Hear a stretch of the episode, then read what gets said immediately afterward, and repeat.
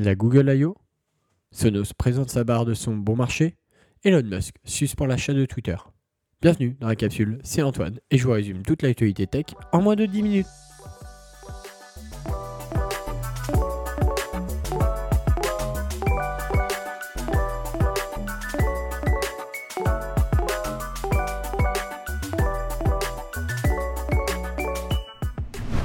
Chaque année, à l'approche de l'été, les géants du numérique dégainent leurs conférences développeurs pour annoncer à leur communauté les changements à prévoir sur leurs différentes plateformes. Et comme chaque année, c'est le géant des moteurs de recherche Google qui s'est lancé en premier avec sa Google I.O.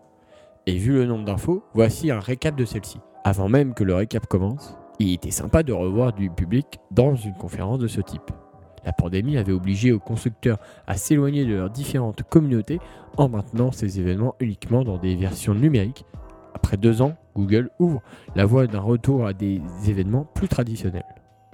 Outre les améliorations sur YouTube avec le chapitrage automatique des vidéos qui arrivent, l'amélioration de la qualité vidéo dans Google Meet ou l'ajout de 24 langues supplémentaires dans l'outil de traduction, le géant de la recherche décide d'améliorer les capacités de son outil Google Lens dédié à la recherche visuelle. Désormais, en scannant des produits dans un supermarché, Google sera en mesure de vous indiquer des produits disposant des meilleures notes des utilisateurs. Une sorte de premier pas vers la réalité augmentée. Ok Google, c'est sympa, mais c'est quoi les autres nouveautés de cette conférence? Eh bien, la suppression de ce mot-clé, par exemple.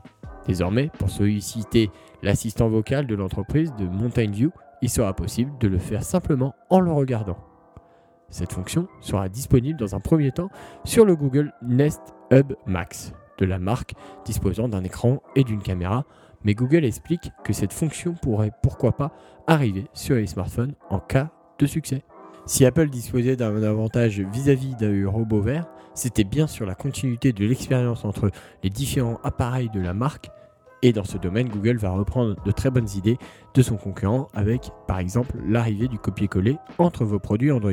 Vous copiez un texte, une image, un lien ou autre depuis votre tablette et vous pouvez le coller sur votre smartphone. Une fonction très appréciable, disponible donc avec Android 13 qui arrive en fin d'année. Mais cela ne s'arrête pas là. Google part aussi à l'assaut d'Apple AirPlay, la technologie Google Cast qui permet d'envoyer du contenu audio-vidéo sur des appareils tiers va gagner de nouveaux partenaires.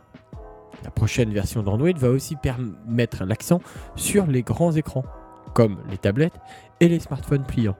L'interface est enfin adaptée et Google va mettre à jour une vingtaine de ses applications pour prendre en charge ces grands écrans. Dans les bonnes idées, Google va aussi récupérer le concept d'un portefeuille unique pour Android avec Google Wallet. Vos cartes bancaires, de fidélité, vos billets d'avion et de train seront désormais synchronisables dans une seule application unique. Google Maps, utilisé par des centaines de millions de personnes chaque jour, va se voir gagner en fonctionnalité avec l'arrivée de cartes satellites 3D qui permettent de se balader dans les villes à la manière d'un drone. Ces représentations visuelles exploitent évidemment l'intelligence artificielle chargée de fusionner entre elles des images provenant de plusieurs sources les images aériennes et satellites ainsi que les vues Street View sont mis à contribution pour produire un résultat très réaliste. Google précise que ce sont des milliards de photos qui sont réutilisées pour créer cette expérience. L'utilisateur aura la possibilité de se déplacer dans cette représentation en trois dimensions. Et mieux encore, une réglette temporelle permettra de jeter un œil sur les bâtiments à telle heure du jour et de la nuit. Avec en bonus des effets météo, cette possibilité de se balader dans ces vues sera aussi compatible avec des environnements intérieurs en combinant par intelligence artificielle des milliers de photos existantes faites par des utilisateurs du service de cartographie. Allez, le logiciel c'est fini, désormais place au hardware, au matériel, au Pixel 7. Oui oui, vous n'avez pas mal entendu, je parle bien du futur smartphone de Google censé sortir à l'automne pour anticiper les éventuelles fuites, l'entreprise s'est dit qu'il fallait mieux dévoiler une partie de l'arrière du prochain smartphone haut de gamme de la marque. Une manière habile de couper l'herbe sous le pied des rumeurs tout en attisant notre curiosité. Le Pixel 6A un modèle moins cher et a aussi été présenté et en raison de la crise des semi-conducteurs, il ne sera pas disponible avant le 27 juillet. Oui, oui, c'est dans un petit moment. Dans le teasing, Google en a profité pour lever le voile sur le design de sa Pixel Watch, qui était bien connue au passage. Elle sera présentée plus en détail avec le Pixel 7 à l'automne. Et enfin, dernier teasing, le retour de Google sur le marché des tablettes, avec une annonce d'une tablette conçue par Google qui sortira non pas à l'automne, mais en 2023. Il faudra donc prendre son mal en patience. Après plus de deux heures de show, Google a présenté une vidéo d'un de ses derniers projets d'innovation plutôt intéressant pour clôturer le spectacle en beauté. L'entreprise a montré un concept de lunettes intégrant son service de traduction des micros écoutant l'interlocuteur de l'utilisateur et la traduction apparaît a priori sur le verre en direct. Google ne s'est pas étendu sur les détails, alors on ne sait pas trop comment cette diablerie fonctionne. Est-ce un prototype réel? Mais la démonstration est en tout cas très éloquente. Aucune idée sur la date de sortie, si cela est prévu, ni de prix, mais le résultat est bluffant. Ray, la nouvelle barre de son compact et abordable de Sonos, est officielle on l'attendait depuis plusieurs mois de rumeurs, Sonos lève enfin officiellement le voile sur son tout nouveau produit audio, la barre de son Ray. Modèle se voulant à la fois simple d'utilisation et compact.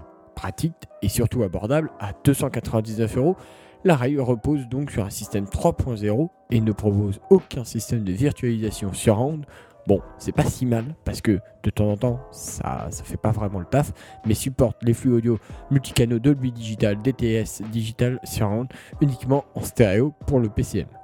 Comme toutes les autres barres de son Sonos, elle peut en revanche être parfaitement couplée à deux enceintes surround et un caisson de basse sans fil. Sonos en a profité pour annoncer quelques couleurs euh, estivales sur sa Sonos. Surprise, en ce vendredi 13 mai, alors qu'on l'affaire Elon Musk Twitter derrière nous, avec le rachat du réseau social par le milliardaire américain pour 44 milliards de dollars, le 25 avril dernier, l'affaire connaît un rebondissement. L'acquisition est mise en suspens.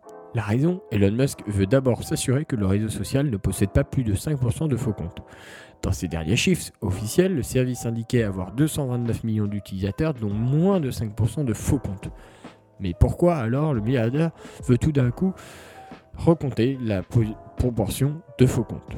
Peut-être parce qu'il a fait de la suppression de ces robots et autres coquilles vides une de ses priorités s'il est à la tête du service. Peut-être parce que Twitter a admis récemment avoir commis une erreur dans son calcul au nombre d'utilisateurs actifs.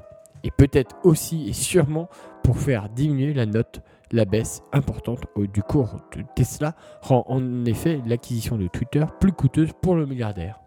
À la suite de cette annonce, le cours de la bourse du réseau social à l'oiseau bleu a vu son action chuter de près de 20% avant l'ouverture de Wall Street. Elon Musk a tout de même précisé que le rachat n'est qu'en suspens et qu'il est toujours engagé à boucler l'opération, mais cela pourrait vite évoluer connaissant le caractère imprévisible de l'homme d'affaires.